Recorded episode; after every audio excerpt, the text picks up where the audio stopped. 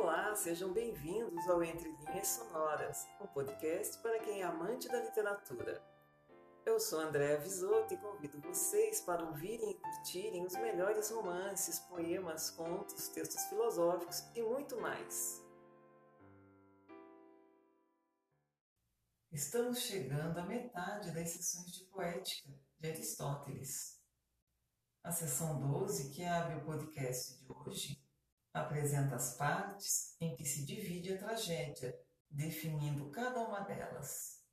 Ainda explicando como deve ser elaborada uma tragédia, Aristóteles discute como compor os melhores enredos, sempre destacando que a tragédia é a imitação de ações que causem temor e compaixão. Na sessão 14, que encerra o podcast, o filósofo discute qual deve ser o prazer próprio à tragédia, ou melhor, quais tipos de histórias e situações podem suscitar o temor e a compaixão, que garantirão o caráter trágico das obras. Nessa discussão, não se devem perder de vista as definições anteriormente apresentadas, de peripécia e reconhecimento, que são fundamentais na construção do enredo. Fique agora com as sessões 12, 13 e 14 de Poética de Aristóteles. Seção 12 Falamos já das partes da tragédia que devem ser consideradas como seus elementos essenciais. Mas, quantitativamente, as partes em que se divide a tragédia são estas: prólogo, episódio, Êxodo, parte coral, e dentro desta, o párodo e o estásimo, que são comuns a todas as tragédias. E ainda o que é cantado a partir da cena e as lamentações, que são próprias apenas de algumas tragédias. Prólogo é a parte completa da tragédia que precede a entrada do coro Episódio é a parte completa da tragédia entre dois cantos completos do coro. Êxodo é a parte completa da tragédia depois da qual não há canto do coro. Dentro das partes cantadas, o párodo é a primeira intervenção do coro em conjunto. O estácimo é o canto do coro sem anapestos nem troqueus.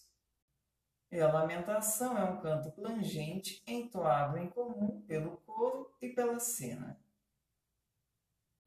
Tínhamos, portanto, anteriormente falado das partes da tragédia que se devem usar, como seus elementos essenciais. E quantitativamente, as partes em que ela se divide são as que acabamos de mencionar. Seção 13 Na sequência do que foi dito, é necessário referir agora o que se deve visar e o que se deve evitar na composição dos enredos, e ainda de que modo será cumprida a função da tragédia. Dado que a composição da tragédia mais perfeita não deve ser simples, mas complexa, e que a mesma deve imitar fatos que causem temor e compaixão, porquanto essa é a característica desta espécie de imitações, é evidente, em primeiro lugar, que não se devem representar os homens bons a passar da felicidade para a infelicidade, pois tal mudança suscita repulsa, mas não temor nem piedade. Nem os maus a passar da infelicidade para a felicidade, porque uma tal situação é de todas a mais contrária ao trágico visto não conter nenhum dos requisitos devidos, e não provocar benevolência, compaixão ou temor. Nem tampouco os muito perversos a resvalar da fortuna para a desgraça. Uma tal composição poderia despertar simpatia, mas não a compaixão nem o temor, pois aquela diz respeito ao homem que é infeliz sem o merecer e este aos que se mostram semelhantes a nós. A compaixão tem por objeto quem não merece a desdita, e o temor visa os que se assemelham a nós. Por conseguinte, o caso presente não causa compaixão nem temor. Restam-nos então aqueles que se situam entre uns e outros. Essas pessoas são tais que não se distinguem nem pela sua virtude nem pela justiça. Tampouco caem no infortúnio devido à sua maldade ou perversidade, mas em consequência de um qualquer erro, integrando-se no número daqueles que gozam de grande fama e prosperidade, como Édipo e Tiestes ou outros homens ilustres oriundos de famílias com esse mesmo estatuto. É, pois, forçoso que um enredo, para ser bem elaborado, seja simples, de preferência duplo, como pretendem alguns, e que a mudança se verifique não da infelicidade para a ventura, mas, pelo contrário, da prosperidade para a desgraça e não por efeito da perversidade, mas de um erro grave, cometido por alguém dotado das características que defini, ou de outras melhores, de preferência piores. Os fatos demonstram-no. Primeiramente, os poetas aproveitavam qualquer história ao acaso, e agora as mais belas tragédias são compostas sobre um número reduzido de famílias como, por exemplo, sobre Alquimeon, Édipo, Orestes, Meleagro, Tiestes, Telefo e quantos outros a quem aconteceu sofrer ou causar desgraças terríveis. Do ponto de vista da arte poética, esta é, por conseguinte, a estrutura da tragédia mais perfeita. Portanto, estão igualmente errados aqueles que censuram Eurípides por fazer isso nas suas tragédias, muitas das quais terminam na infelicidade. Isto é, como se disse, correto. A melhor prova disso é que nos concursos dramáticos, as tragédias deste gênero, se forem bem feitas, revelam-se as mais trágicas. E Eurípides, se é certo que não estrutura bem outros aspectos, mostra ser, no entanto, o mais trágico dos poetas. Em segundo lugar, vem a estrutura considerada por alguns a melhor, isto é, a que é dupla como a da Odisseia, e que termina de maneira oposta para os bons e para os maus. Parece ser a mais bela devido à tibieza do auditório os poetas orientam-se pelos espectadores e compõem de acordo com as suas preferências. Este prazer não é próprio da tragédia, mas sim essencialmente da comédia. Aqui, os que na história tradicional são ferozes inimigos, como Orestes e Egisto, saem no fim amigos, e ninguém mata ninguém. Seção 14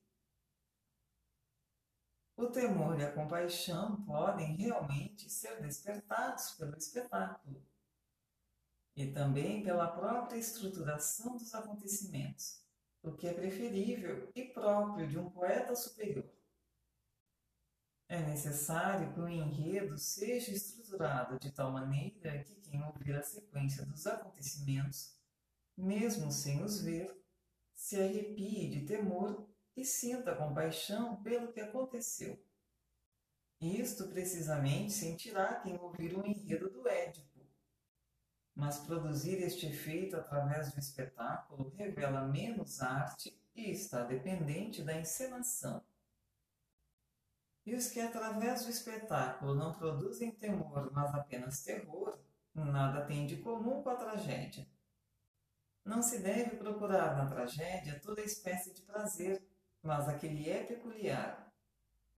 E uma vez que o poeta deve suscitar através da imitação o prazer inerente à compaixão e ao temor, é evidente que isso deve ser gerado pelos acontecimentos.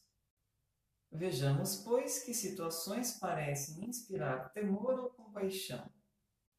Necessariamente, ações deste gênero passam-se entre amigos ou entre inimigos, ou então entre pessoas que não são nenhuma coisa nem outra. Se se passam entre inimigos, nada nos seus atos ou nas suas intenções inspira compaixão, a não ser o sofrimento em si. O mesmo acontece se se trata de pessoas que nem são amigas nem inimigas. Mas se o sofrimento ocorre entre pessoas de família, como, por exemplo, se o irmão mata, tenta matar ou faz qualquer outra coisa deste gênero ao seu irmão, ou o filho ao pai, ou a mãe ao filho, ou o filho à mãe, esses são os casos que devem ser aproveitados. As histórias tradicionais, por exemplo, a morte de Clitemnestra às mãos de Orestes e a de Erífila às de Alquimeon, não devem ser alteradas, mas o poeta deve ele próprio ser criativo e usar bem os dados tradicionais. Explicaremos de forma mais clara o que entendemos por usar bem. A ação pode desenrolar-se com conhecimento e consciência das personagens, como faziam os antigos poetas, e como Eurípides também representou Medeia a matar os filhos. As personagens podem ainda praticar uma ação terrível na ignorância, vindo mais tarde a conhecer a relação de parentesco, como no Édipo de Sófocles. Este é um caso que está fora da ação da peça, mas pode estar inserido na própria tragédia, como o Alquimeon de Astidamante ou como Telégono no Ulisses Ferido. Um terceiro caso possível é alguém, por ignorância, pensar fazer qualquer coisa de irreparável, mas descobrir o parentesco antes de agir. E dentro deste campo não há outras possibilidades as personagens necessariamente praticam a ação ou não, com conhecimento ou sem conhecimento. Destes casos, o pior é estar a ponto de conscientemente praticar a ação e não a praticar. Isto é repugnante e não é trágico, pois não se consuma ao ato destruidor. Por isso, ninguém procede assim, a não ser raramente como Hemon em relação a Creonte, na Antígona. Em segundo lugar, o caso em que a ação é executada. Melhor é quando se age na ignorância e se descobre a relação de parentesco depois de o fato se ter consumado. Isso não se nos afigura repugnante, e o reconhecimento produz o assombro. O melhor caso é o último, ou seja, do gênero de Cresfontes, em que Mérope está a ponto de matar o filho e não o mata, mas o reconhece. Ou na Ifigênia, em que a irmã reconhece o irmão. Ou ainda na L, em que o filho reconhece a mãe quando estava prestes a entregá-la. Por isso, como anteriormente se disse, as tragédias não são sobre um grande número de famílias, na verdade, os poetas foram procurando e encontraram, não por arte, mas por acaso, o efeito a alcançar nos seus enredos. Tiveram então de se voltar para essas famílias, no seio das quais ocorreram sofrimentos desse gênero. Sobre a estruturação dos acontecimentos e como devem ser os enredos, dissemos já o suficiente. E assim encerramos mais um episódio de Entre Linhas Sonoras, o podcast para os amantes da literatura. Nos encontraremos na próxima semana. Aguardo vocês. Até lá!